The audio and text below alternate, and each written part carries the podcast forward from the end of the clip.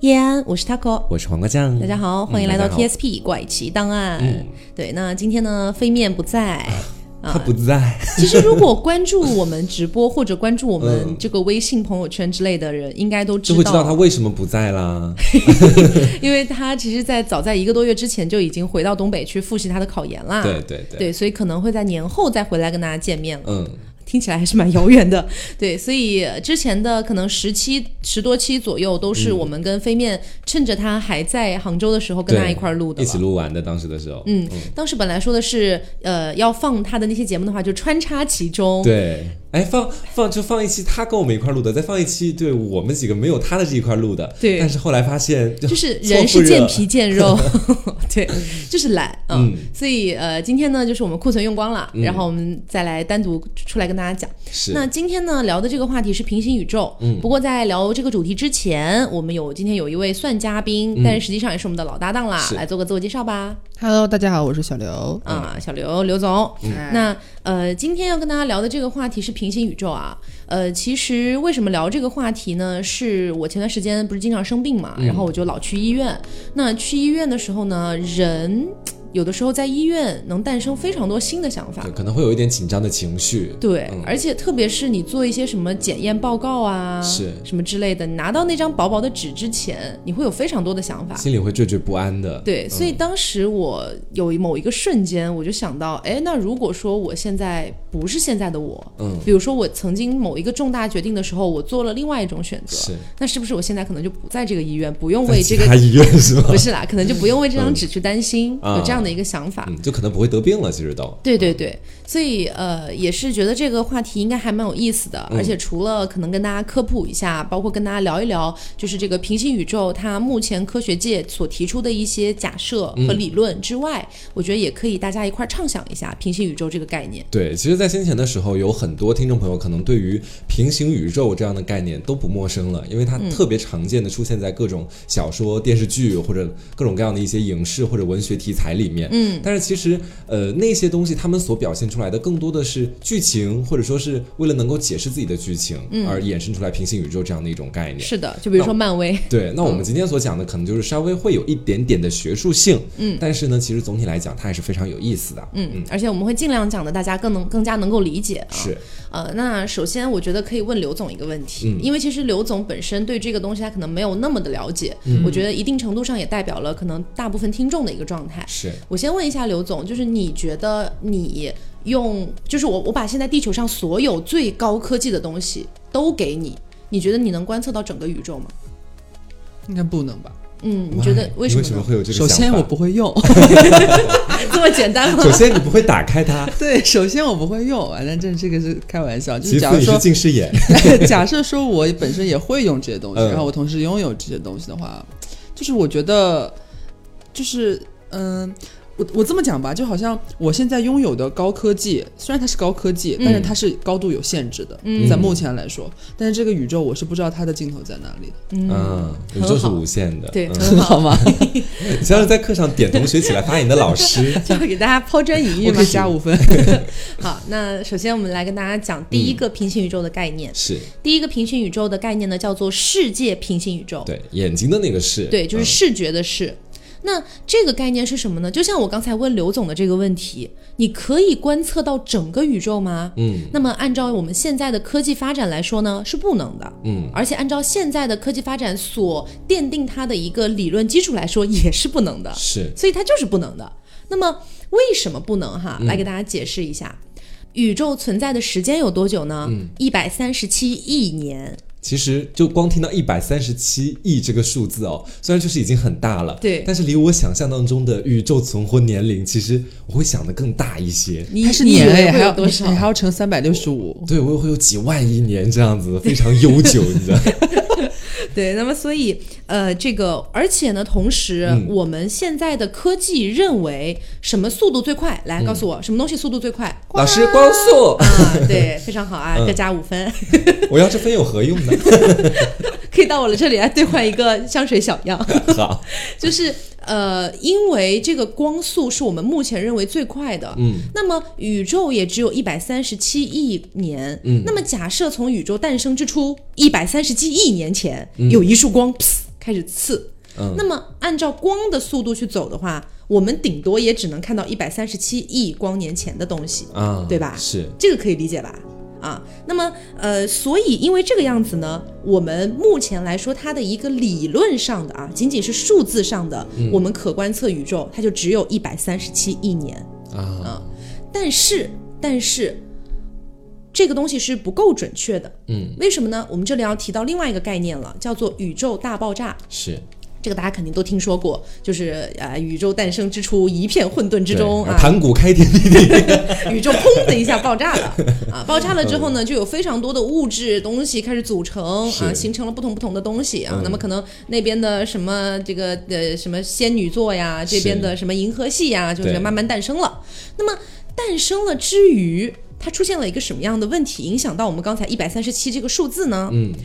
宇宙在爆炸了之后，它是依然在不断的膨胀的啊，就是原本可以理解为这样吗？就是爆炸的那个核心点，再把那个整个宇宙可能就把它理解为一个鸡蛋，好不好？好，那不断的爆炸之后，它其实那个中间的力量还是源源不断的在把那些东西往外面推。其实是的，是的，所以宇宙它是依然在不断膨胀的过程当中。那么这就影响到了刚才一百三十七亿这个数字了。嗯，我们刚才说了光走过去的速度，所以我们最远可以看到一百三十七亿年前的东西。嗯。但是假设说我们把我们把一百三十七，因为我们简单一点来理解嘛。假设我们把这个巨大的数字切换到我们的现实生活当中来，比如说我跟黄瓜酱啊，我们俩现在坐在一个房间里，嗯，这个房间可能只有二十平方米，嗯，那么我们俩之间的距离可能是两米，嗯，我想要跟你拉手，是不是一秒钟就能拉到？你伸一下，我伸一下，哗，我们就拉到了，甚至还不到一秒，对吧？但是呢，假如说我们这个房间。它一开始是二十平方米，嗯，但是在我们准备拉手的时候，这个房间要爆炸了是吗？对，这个房间突然像气球一样开始充气，不不不不，它就开始不断的膨胀，而且膨胀的速度远远高于我跟黄瓜酱的行动速度，嗯。那么这就导致我们不可能拉到手了。我们就是牛郎和织女。对，是。你们就可以想象啊，就是假如说你把两呃那个你我们说人类跑得最快的博尔特嘛，嗯，你把两假设复制一个博尔特啊，两两个人都跑得最快了，嗯，那么你把这两个博尔特放在一个巨大巨大的气球上面，这个气球不断在充气，它。他们两个分别在两端，嗯，他们即便以人类以为极限的速度极限的速度去奔跑，他们也永远碰不到彼此。是，这就是人类不可能抗击宇宙和自然，真的。所以这个理论呢，就导致我们刚才说的一百三十七亿光年，呃，不是一百三十七亿年产生了一个变化，嗯啊，那么因为宇宙不断在膨胀，所以得把这个膨胀的距离也加进去，嗯，所以科学家最后定出来的一个数字，就是我们的可观测宇宙是多少呢？是四百一十亿光年这样的一个距离。啊，光年是一个这个距离单位啊。对啊，那么所以说，我们先把那个亿光年，你别念念起来也特别复杂，记起来特别复杂，我们就来说四百一。嗯，以地球为圆心，画一个刚才说的四百一十一光年为半径，去画一个球体。这就是我们能观测到的所有的情况了。对，这是我们能够观测到的了，人类的极限。对，那么而且还不论宇宙是依然在膨胀着的嘛，嗯，所以可能有一天啊，虽然不知道什么时候，但是可能说。呃，在离我们四百一十亿光年左右的地方，那些那些不管是球体还是星系还是之类的，它也会出现在对，也会慢慢的变到我们不可观测的一个环境里面去。哦，对，所以这个就是世界平行宇宙的一个很基准的一个很基础的一个核心点。嗯，那么这影响到了，这为什么跟平行宇宙有关系呢？这就是因为我们能够观测到的是四百亿，对，是四百亿为半径。嗯。但是在四百亿之外，如果宇宙是无限的，嗯，那么就会有无数个四百亿为半径画出来的球，就好像在一个大房间里，我们是一个缸，在 我们是一个缸，对，我们是一个缸，我们就在那个缸里生活，嗯，我们只能看到缸这个到底什么样的，包括这个缸周围，但是我们永远看不哦，不是缸周围的，就这个缸的大概环境，嗯，但身边的所有缸其实我们是看不到的，对对对，所以呢。如果说宇宙是无限的，那么存在这么这么这么这么多个四百一嗯。的球体，嗯，那么我们还要讲到一个一个点是什么呢？就是粒子，嗯，我们现在的科学界认为哈，所有世间万物它只要是实体，嗯，它都是由粒子组成的，对，粒子是粒子是组成所有东西的最小单位，对。但是为什么我们现在有不一样的长相、不一样的人，或者还有其他的动物，只是因为粒子它的排列方式可能出现了不一样的变化，对，嗯。那么下面呢，我就要来问大家一个非常简单的数学问题了。嗯，非常非常简单啊！我相信小刘同学一定可以。又要问我了是吗？对，一和二这两个数字有多少种排列方式？两种啊。嗯，对，就是两种，一二或者二一，对对吧它？有一个一正一反这样的一个过程。嗯，你觉得这很简单，是没有错，但是、啊 因为我只是举一个简单的例子，让让大家来呃，就是理解一下排列方式这个概念。嗯那么粒子这个东西，嗯，它有非常非常多的数字的可能性。对，对，比如说我刚才举的是一和二，嗯，但是如果我们把它变成一二三四五六七八九，啊它又多了非常多种排列方式了。对，那么如果我们再把这个一到九翻十倍、翻一百倍，那就是天文数字了。天文数字，嗯对吧？但是你不要觉得它就是无限的，它是有限的，只是它的数字量级非常庞大是。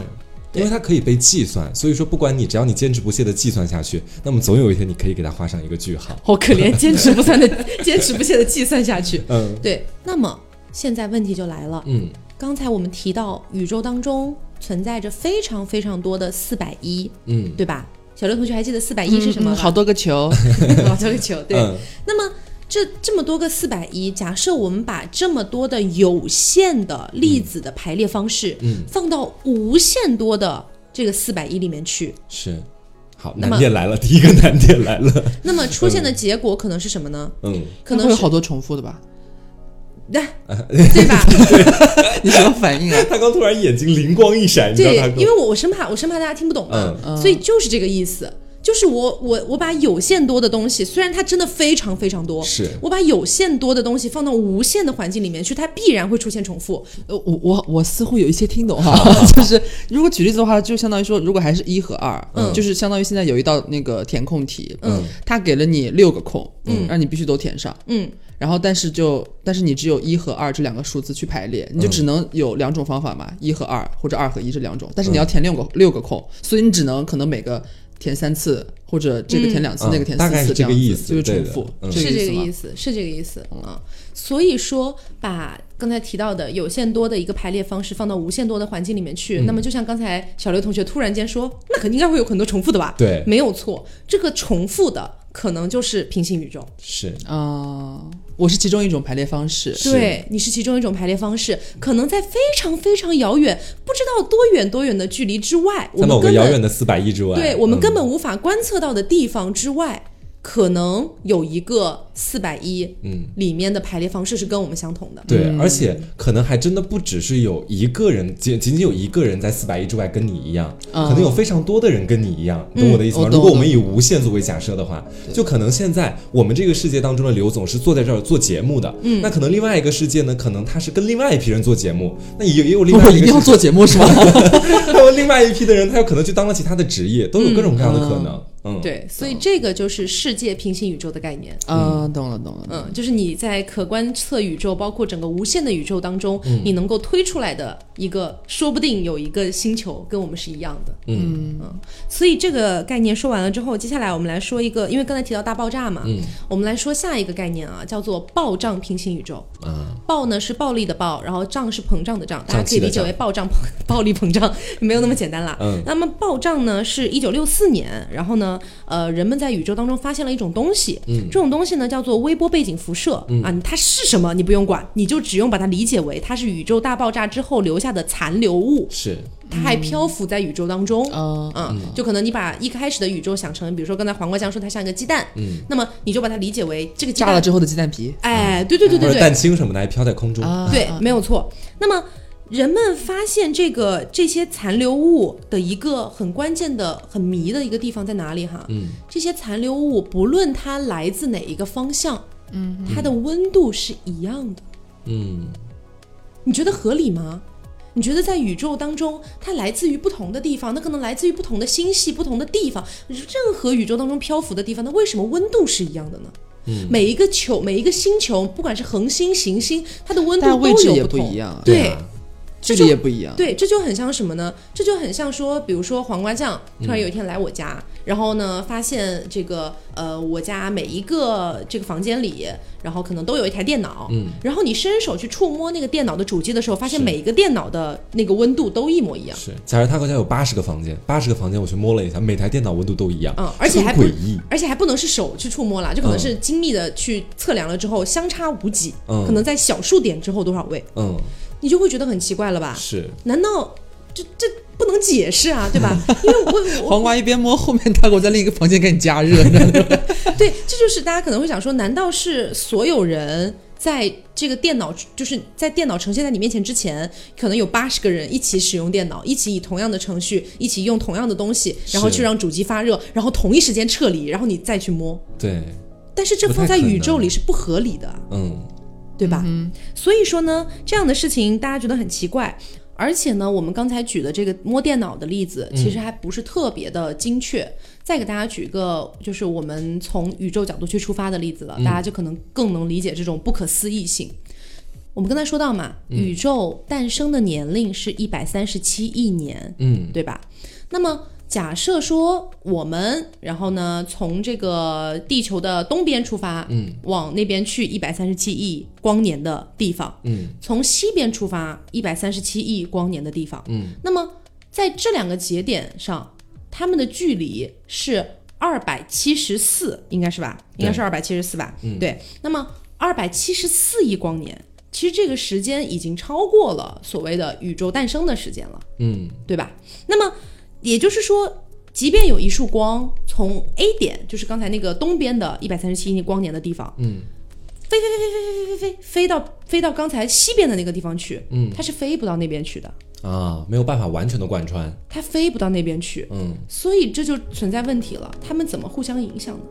因为我们刚才举的例子是在我们的房间里有八十个房间，你感觉从人类的角度去思考，好像还算可以理解。嗯，但是你放在宇宙，它是无数，它是无限大的。嗯，所以这就变得不能理解了。嗯，所以是这个样子。那么接下来就要说到我们刚才提到的这个暴胀与暴胀平行宇宙。嗯，它的一个很核心的提出观点之前的一个前提了。嗯，我们刚才说到这个温度的问题嘛，是都是恒温，其实就是对。那么，在标准的宇宙大爆炸这件事情里面，嗯，其实宇宙诞生之后，这些物质在宇宙大爆炸的理论里面，它是没有给这个宇宙大爆炸留出一个时间去把这些东西都做一个恒温处理的。啊，就等于是那八十台电脑其实没有没没有给他们时间去给它完全恒温，对，没有错。所以说，他根本就没有给出足够的时间，让这些电脑都变成一个恒温的感觉，他就已经被抛向无限远了。嗯，那他怎么做到完全平均的呢？对，所以他怎么做到的呢？所以科学家们提出了理论，叫暴胀平行宇宙。嗯，那暴胀平行宇宙的理论呢，就是说在宇宙大爆炸之后，嗯，它没有立刻的开始膨胀，啊，还是有那么点时间给他们。这是理论，这是理论，那也就是相当于猜想，嗯，这科学家的猜想。就是暴胀平行宇宙的一个理论嘛，嗯，就是说在宇宙大爆炸之后，它没有立刻的开始膨胀，嗯，而是等这些物质啊，就像我们刚才说的，给电脑施加一些程序啊，给它去进行一个加热啊等等的，它有一个非常短暂的时间。啊，去把它们平均的分配好之后，对，再把它们推向各个地方。对，当然这个时间可能在大家理解以来说，哎，那会不会很长？比如说，难道宇宙大爆炸，宇宙大爆炸之后过了一个小时才开始膨胀吗？不是啦，它只有零点零零零零零零零零零零，非常多个零，非常多个零，可能三十几个。天哪，这么多零，没有一吗？有，最后一个一，最后有个一。OK，对，三十个零，一个一。对，所以在这么多个。在这么多个小数点之后，它停留的这么一个短暂的时间，已经足以让宇宙大爆炸这个这这件事情，去让它给它相当于给电脑加热，对，去恒温处理了，就是发现到每个地方呢，基本上都是同相同温度的东西了。对，没有错。所以说呢，啊，大家就觉得说，可能是有这么一瞬间，嗯，就有点像是我们想象一个画面，你想象一个呃球体，比如说它里面装满了水。如果你拿针去刺它，它可能是啪的一下就炸了。对。但是假设我们去拿针扎它的时候，它短暂停留了那么一瞬间才炸开。但那个一瞬间真的就是零点零零零零零零各种零了。对，其实这个大家可以呃在生活中想一些例子，其实很经常能够见到，比如说现在一些短视频的平台上，有的人用慢镜头去拍那个针扎破那个呃气球，就那个气球里都是水的，用针扎破。嗯，它扎破的时候用慢镜头看，其实那个水不是就在那么一秒钟时间就咚全部掉下去了。嗯，它其实就算是我们手机现在的科技的一个慢速处理，嗯，你还是能够看到那个水团在气球完全破碎之后，在空中有悬那么一会儿的，其实。嗯嗯，那么这个膨胀就是我们刚才说的，这个非常非常短暂的时间过去之后，它迅速开始了膨胀。嗯，它迅速开始膨胀的时间也非常短。嗯，就是可能跟刚才我们提到那个零零零零零零也差不多的时间。嗯，那在但是在这个时间里面，它膨胀了多大呢？是十的二十六次幂倍之后。天哪！对。所以说，就是一个天文数字啦，嗯，它膨胀了非常非常大，所以为什么我们觉得宇宙可能是无限大的？对。啊，那么科学家，因为你知道，科学家其实我觉得很多科学家都是杠精，嗯，就是提出一个理论之后，他们会不断的从里面挖掘漏洞，这在 他们业内叫求知精神，其实。对，嗯，那么这一位有求知精神的杠精提出了什么样的一个理论呢？嗯。那是什么样的东西让它停止了这样的暴胀呢？啊，就让速度不断削减是吗？对，是什么东西导致的呢？是啊，很奇怪。完了，没法解释了。嗯，那么没法解释之后，大家又挖空心思，又想出了新的一种解释方法。嗯，他们在想，有可能这个暴胀的宇宙是从来没有停止过的。嗯，它是一直在不断的暴胀的。那为什么？但是，但是。在暴胀的过程当中，出现了很多一个小小小小的像气泡一样的一个小宇宙，嗯，你可以称它为嗯泡泡宇宙，嗯这样的感觉。呃，举个很简单的例子，其实就跟手机贴膜是一个道理。其实有非常多的就是比如说呃网上的一些科普啊之类的，都会拿手机贴膜来举例子。嗯，比如说你在给手机贴膜，除了钢化膜，钢化膜比较好贴之外，你贴那种普通的膜，你是不是非常难以避免它会出现一些小气泡？是，其实是这样。我个人贴的时候会经常有小气泡出现。对，那么在那个小气泡里面，它就是没有再继续暴涨的。嗯。但是在小气泡之外，它没有被选中，它就是在继续暴涨的。啊，我能够懂你的意思了，其实。就是，就类似于在贴膜的时候，你在贴的过程当中，你已经出现了一个小气泡，那个小气泡好像也不会变大，嗯，然后你的整个膜呢还是在不断的往下覆盖的，就是它铺设的速度，它速度一直在往前走，但中间就那么一个膜，它就是没被贴上，对，就这种感觉。所以这是手机贴膜嘛，哪怕你哪怕你再小心、再小心翼翼的去贴，你还是很难避免出现一个小气泡。对，那么你想，假设说我们的我们的整个宇宙是一个手机，嗯，你要给那么大一个手机去贴膜，你是很难避免出现气泡的啊。对，所以它可能会出现非常非常非常多个小气泡。嗯，那么这个小气泡里面的，它就是没有继续在暴胀的一个小宇宙。哦，就是这个东西的存在。嗯嗯，所以它跟平行宇宙是关系在在什么地方呢？就这个，就这小小宇宙。嗯，接下来我就来跟大家讲一讲啊，这个暴胀平行宇宙这个理论，嗯，和平行宇宙这件事情有什么样的关联？我们一开始跟大家讲的。大家理解意义上的平行宇宙，嗯，是不是更加偏向于说啊，我今天吃了早饭和没吃早饭可能会诞生两个平行宇宙？对，可能在我今天早上吃了早饭，但另外一个平行宇宙里面的我没有吃早饭，对，更偏向于这样。对，但是暴胀理论，我们讲到现在，其实它更多的是指向这些不同不同的小气泡，嗯，就是官方学名叫口袋宇宙，这不同不同的口袋宇宙之间的平行了。是。给大家讲个例子啊，比如说，呃，我们刚才讲的，假设宇宙是一个巨大的手机，我们再给它贴膜嘛，对吧？那么它被贴住的地方，就相当于是它依然在不断膨胀、不断暴胀的一个地方。嗯，那么出现的这些小气泡，也就是我们说的口袋宇宙，这些口袋宇宙呢，它能够利用暴胀场所所产生的这些能量，它同时又是一个相对稳定的空间，它能够用这些能量去产生各种粒子，转化成物质，物质又诞生出。星系，星系又诞生出星球以及种种文明。嗯，所以在那些被贴住的，就是那些继续在暴胀的地方，它可能没有这个很好的条件。对，所以在不同不同不同不同个口袋宇宙里面，嗯，它可能就是相互平行的。这并不是指向说我 A 小气泡，我今天吃早饭了，B 小气泡没吃早饭，不是这个层面的意思了。是，而且同时呢，在宇宙不断暴胀的过程当中，会不断的产生新的口袋宇宙。嗯，嗯。对。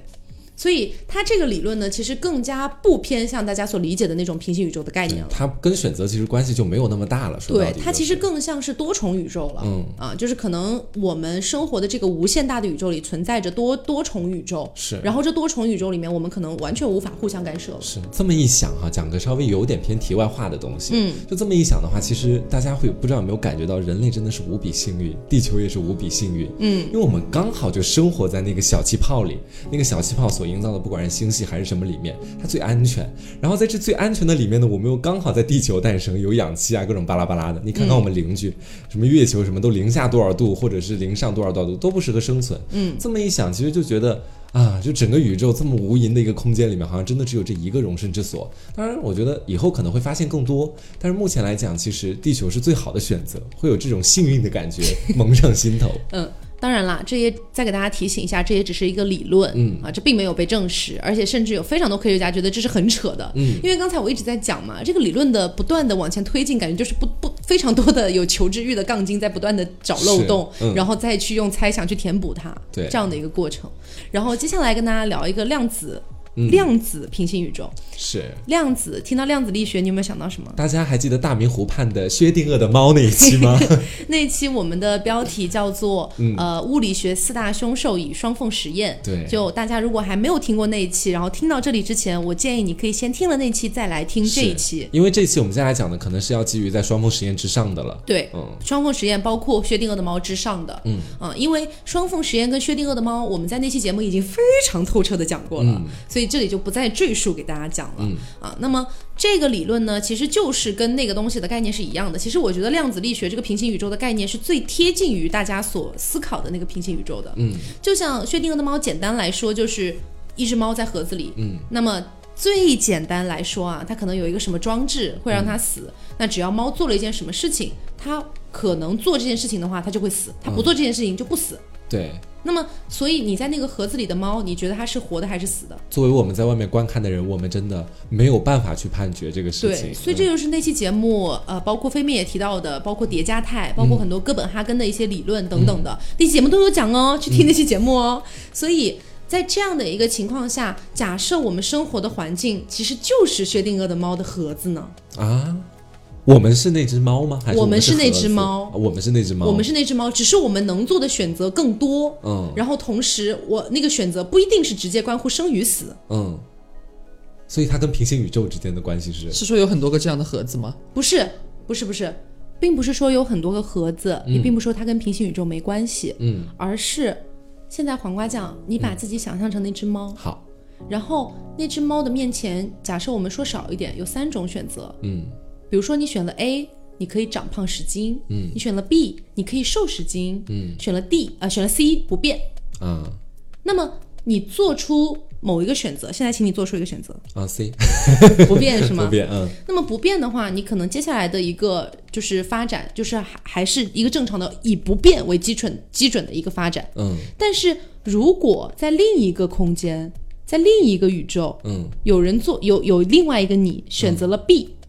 那么他就会按照 B 的那个基点去往继续发展，是，这还是选择，说到底是对，这就是选择。其实说到底就是这样的，包括双缝实验，嗯，大家就会不是当时我们说到很多科学家产生了质疑嘛，就对自己的科学信仰产生质疑，觉得怎么会？难道这个？电光子，他知道自己在被观测吗？嗯，难道他能够做出选择吗？嗯，他能够选择自己要通过左还是通过右吗？嗯，对吧？所以这个就是其实是关乎到选择的一个东西。所以这我为什么觉得量子力学的平行宇宙是最接近大家所思考的、所猜想的那个平行宇宙，也就是这个原因。嗯，因为大家也会觉得是因为选择而导致了不同。嗯嗯。所以基本上这几个平行宇宙的概念来说，它是比较稍微好理解一点的。嗯，然后呢，接下来就到了快乐的时光。快乐的时光是什么呢？呃，就是我们刚才说了这么多种可能性嘛。那你们现在听完了之后，有觉得说平行宇宙真的可能存在吗？当然觉得可能存在，我一直坚信它存在，不然我这个人生可能就没啥活的头的指望了，你知道？为什么？但是你跟平行宇宙又不互又又又不互通。但是就好像先前的时候，有谁跟我讲过这么一段话？当时跟我讲的是，当你遇到挫折或者你做了一个错误的决定的时候，嗯，就是你这时候千万不要去责怪自己。因为可能在另外的某一个平行宇宙当中的你，已经帮你做了那个正确的选择。嗯，这不是我跟你讲的吗？是你跟我说的吗？啊，我都忘记谁跟我讲的了。对，说他那个时候已经很快乐了，所以说你在这个时代的，你可能。你想到有一个你已经很快乐，你或许会有一点满足的这种感觉。这不就是我告诉你的吗？是吗？把我的话全部抢光。其实是这样，嗯，呃，就是那天在录节目之前也跟老飞面聊了一下，嗯，那呃，我当时跟飞面讲的就是刚才黄瓜说的这一套，就是有的时候我在想，呃，如果我人生当中所有的决定，所有的决定啊。都是做的最完美的那个决定的话，因为在无限多个平行宇宙里面，势必会出现一个，嗯，虽然它几率很小，但它势必会出现一个的，嗯。那么在那个平行宇宙里面的我做的所有的决定都是完美的，那他的生活一定是完美的，嗯。然后我有的时候就会在想，那虽然我可能现在过得不不是那么的完美，嗯，但是在那个平行宇宙里面，他过的是完美的。我觉得就已经很幸福了。是，但是其实有的时候我在想啊，就其实凭什么不能是我？一个是这个，还有另外一个是，我觉得有的时候提到平行宇宙，我们今天不是说聊点快乐的事情嘛？嗯，那快乐的事情就是不学术，相对比较轻松的，就是我们刚刚跟大家讲的。我在想，平行宇宙其实跟它最有关系的一个词是选择。对不对？就是说，我们的理解当中，你你有不同的选择，所以有不同的平行宇宙的诞生。但是我们昨天，也就大概昨天的时候做直播，嗯，当时的时候聊到 Taco 一个事情嘛，Taco 他是因为当时在大学的时候，他可能会出去留学，嗯。啊，有两个选择，嗯，当时的时候可能一个是香港，另外一个是澳大利亚这个样子，嗯，然后呢，对，可能对于当时的 Taco 来讲。他会觉得说，因为他最后还是选择留在了杭州，他没有选择去任何一个地方留学，嗯，所以对于当时的他来讲，可能去香港或者去澳大利亚是最好的选择，嗯，他如果他当时来聊平行宇宙这个话题，他会觉得说，有一个我已经在去那地那个地方留学的路上，那是一个好的选择，嗯，但是当我们走到了今天。当我们走到了今天，嗯，我们突然再去正视从前的那那些个最好的选择的时候，你会猛然发现这几个选择的好坏好坏程度变了。你瞧不起澳大利亚？也不是澳大利亚，这跟一些时事相关的情况。对，就是我会发现说，其实。呃，你的所有选择其实大环境的影响也是很大的，而且它的那个重要性排列，可能真不是你现在这个时这个时候所决定的好坏。而且你你不会这么想吗？就是呃，就接着他举的这个 Taco 这个例子嘛，就哪怕说其中当时有一个 Taco，有有某一个平行宇宙的 Taco 选择了去 H 打头的那座城市，但是 H 打头的这座城市 海盐，它本身也是可能会有一个平行城市。嗯，他可能到今天不会发生这件事情哦，那也可能有一个你选择了去那边，也没有发生这件事情，它还是完美的，你懂我意思吗？对，哦，对，因为它有无限种可能性啊，那那个城市也会有无限种发展的可能性。所以刚才我讲的是，人生当中做的所有决定都是最完美的决定。我突然好羡慕那个所有都是最完美的那个人哦。对，但是太棒了吧？对，但是当时跟老飞面聊的时候，老飞面给我提供了一个新的思路啊，其实我觉得蛮妙的。他说的是是，大家会觉得有那样的一个人，你可能会羡慕，但是你可能也会觉得很欣慰，因为不管怎么样，终有一个你自己是过得好的，嗯，是过得非常好的。但是呢，老黑面说，那你有没有想过，如果有一个宇宙，一个平行宇宙里面，所有的决定都是做的最坏的那个，哦，然后他是过得最惨最惨的，你不会觉得现在你过得也不错吗？说不定我们就是最惨最惨的，没有这么惨吧？但是我有点新的就是。算延伸的想法吧，也是根据这个，就是说，呃，比方说，我现在觉得我过得，呃，假设我觉得我现在过得不是很如意，嗯，但是很大部分人可能你们两个会说，呃，会想说，那其实，呃，因为所有平行宇宙中中的我都是我，嗯，所以我会有那种好像这种大同，就是只是，呃，我不是孤独的一个人那种感觉，就是他们都是我，那可能我会羡慕那个好像做的决定都很完美的那个世界的我，嗯，但假如说我现在是一个。过得不那么如意的话，他也有一种可能是因为我们前面不是也讲到说他的那个排序是可能是会重复的嘛？嗯，我不一定是说呃和你呃和你出现呃就是啊等一下等一下就是呃，比方说在 B 平行宇宙，嗯，他也可能是一个和你一样的人，嗯，因为也有可能是重复的概率嘛，所以也有可能是呃在另一个平行宇宙的中的你和你做的也是一样的决定。他和你一样过得也可能现在一般般或者怎么样的，所以你有时候可能也不会羡慕怎么样，你会觉得说其实有另外一个人和我过的是一样的，就我也不是孤单的一个人的那种感觉，有时候这么想。是，但是我还是希望就是说不管怎么样啦，就是活到最后的时候，你闭上眼睛的时候，你还是可以跟自己说这是最好的一生，那其实就够了，我觉得也没必要有那么多攀比。嗯嗯，但其实有的时候我在想就是。大部分人吧，可能在刚才像黄瓜说的那种最后闭上眼睛的那一刻之前，应该都会回忆起人生当中非常多美好的瞬间，哪怕很少，他们都会回忆起来。嗯，所以可能在那个时候，他也不会觉得这真的是很糟的一生。是对。好，然后还有一个点就是我跟大家想要聊一聊，呃，就是如果说平行宇宙和平行宇宙之间其实是有一个纽带的呢？嗯，这个点是为什么我想到这个哈？因为你不觉得平行宇宙很像是存档吗？就打游戏的存档。在在这个选择的时候，我赶紧存个档，嗯，这就产生了平行宇宙 A，嗯，然后我做了一个第选选了第一个选项，我就去了第一个选项的世界，嗯，但是如果有一天我回到存档，那么我是不是还可以去第二个世界？啊。所以如果他们之间有一些纽带，但是起码以现在的技术来说，它是不可能出现纽带的嘛，嗯，但是我只是在说，如果有这样的一个纽带，你们觉得它会以一个什么样的形式去出现呢？其实我本人哈，有的时候不禁猜想，就是会觉得说梦。是不是就是这种纽带？啊，它是一种投射，嗯就是可能，嗯、我我现在在过我自己的一生，嗯但是可能在做梦的时候，我会梦到无限多个、无限多种可能的某一个平行宇宙里面的我自己发生的故事。你看到了它，可能是那是一种纽带。哦，你你是这么觉得？其实我个人觉得，就像你刚刚所说的那样子，其实你刚刚讲的那个很像是我们玩的那种人物类型的游戏，就是养了四个男人的那个游戏，对 你知道？对对对就是可能你不同的选择，到最后可能会有不同的结果，那种是完全可以存档的嘛。嗯，我在想，会不会我死了之后，他会让我回味我人生当中的几个最为重大的决定，然后可以重新选，是吧对，然后我再穿越去那个平行世界去再活一回，但是我会抹掉我这边的所有记忆，啊在那边再重新去过我的新生活而。且你去了那边之后得杀掉那边的黄瓜酱，啊，我 因为它是现实存在的啊。是，但是我可能就会出以现两个你啊，某一种现在人类不能理解的方式 穿越过去，就直接魂穿到他体内。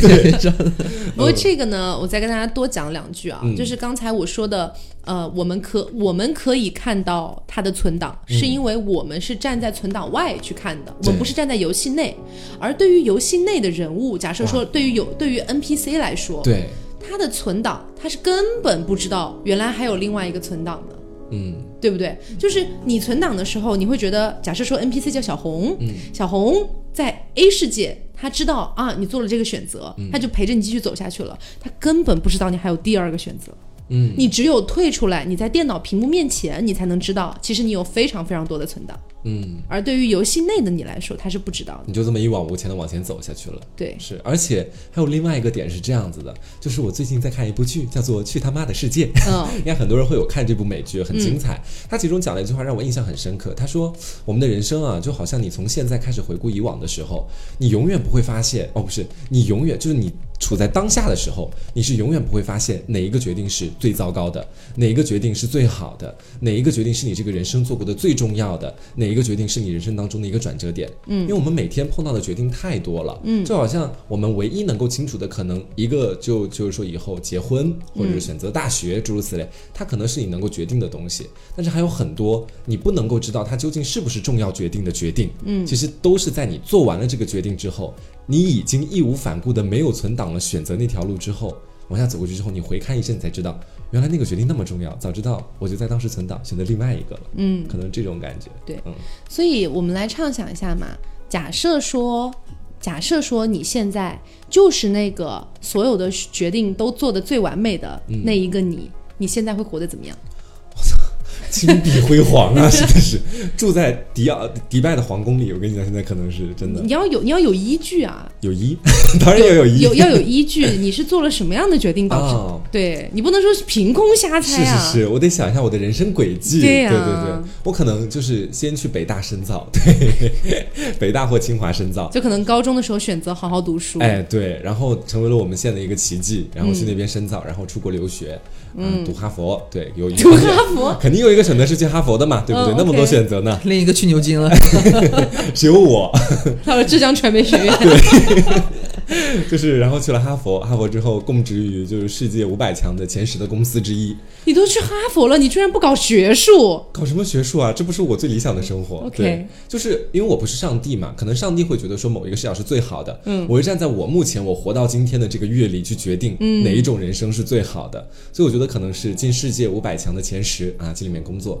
有依靠，你知道，有依靠，有房子住，然后呢。很幸福，就是就是幸福，就是因为我好像，哎，你真的你这个问题今天有有碰到我说真的，嗯，就是我突然发现哈，我们开始去讲平行宇宙，开始去讲选择，开始去讲你这一路怎么奋斗成最完美的人生的时候，我忽然发现了自己的贫瘠，嗯，就是我没办法想象那个最好的自己他能够成为什么样子，嗯，就是我只能用幸福快乐来 概括它，对。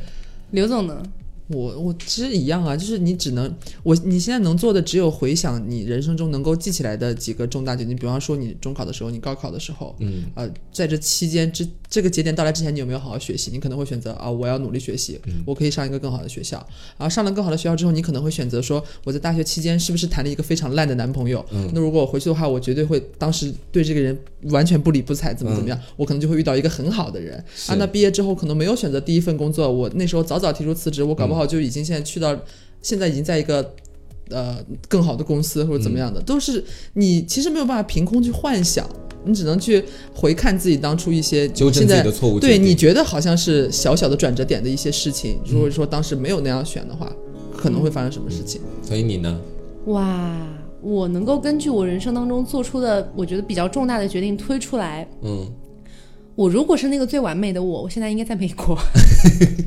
我现在应该在美国，而且我爸爸还没有去世。嗯，因为我肯定会在，因为我爸的离开就是因为他非要等他的家庭医生回来，嗯，然后他在度假。你会当时及时带他看如果说我早早的就去了美国，嗯，那么等到我爸生病的时候，我已经非常有能力强迫他去接受立刻的治疗。嗯，所以。那在那个世界里面，他可能还没有离开我，嗯，然后同时呢，我可能真的学了我最喜欢的法医这个专业，我真的好爱法医哦，认真的吗？真的，我当不了法医，我也要当医生，嗯，所以，呃，就是可能说不定会有一个美国男朋友，嗯，然后或者女朋友，嗯，然后可能呃，在比较好的一个医学院毕业，我也不敢说哈佛啦，就是可能比较好的一个医学院毕业，然后在。